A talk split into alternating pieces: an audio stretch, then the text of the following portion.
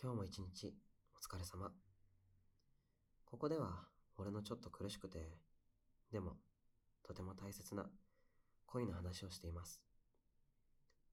眠る前の少しの間、俺と一緒に夜の時間を共有してもらえると嬉しいです。昨日、あの後、全然眠れなくてさ、曲作ったりしながら気を紛らわせてたんだけど、もう先輩との思い出ばっかり考えちゃって。仕方ないので、そのまんま。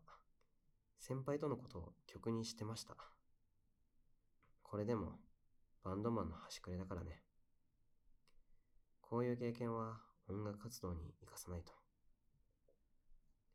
それで、今日はちょっと寝不足だけど、気持ちを切り替えて、彼女と楽しくやっています。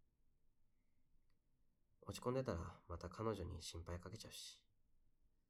あ、またっていうのはね、実は彼女、俺に内緒で先輩のことをいろいろ調べてるっぽいんだよね。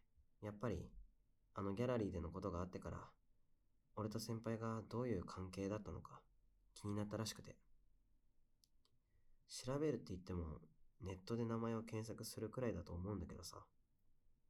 というか、俺、知らなかったんだけど、先輩って結構界隈で有名らしいんだよな。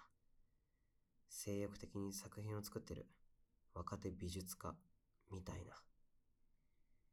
この間、彼女のスマホの画面にね、先輩のネット記事が表示されてるのをたまたま見ちゃって、なんとなく怖くて、彼女には直接聞けなかったんだけど、俺も先輩の名前でちょっとググってみたの。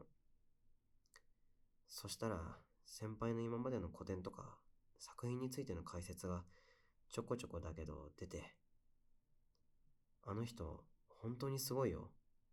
まだ学生なのにきちんと評価されてて、名前も一部には知られてて。でも、そういうの、俺には全然教えてくれなかったよな。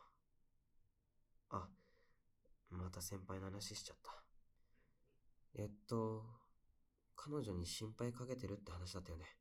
そう思う原因は他にもあって。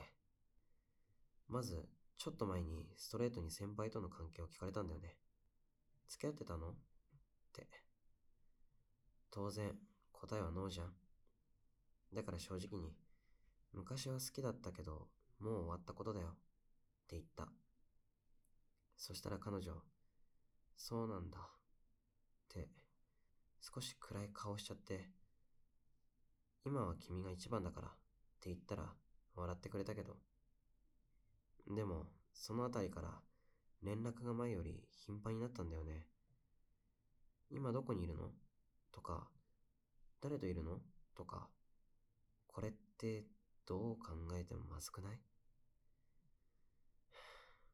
どうしたら彼女が不安にならずに済むんだろう。俺、あんまり女の子と付き合ったことないから、こういうのわかんないんだよね。なんかまとまりない話でごめんね。じゃあ、今日はここまで。聞いてくれてありがとう。おやすみ。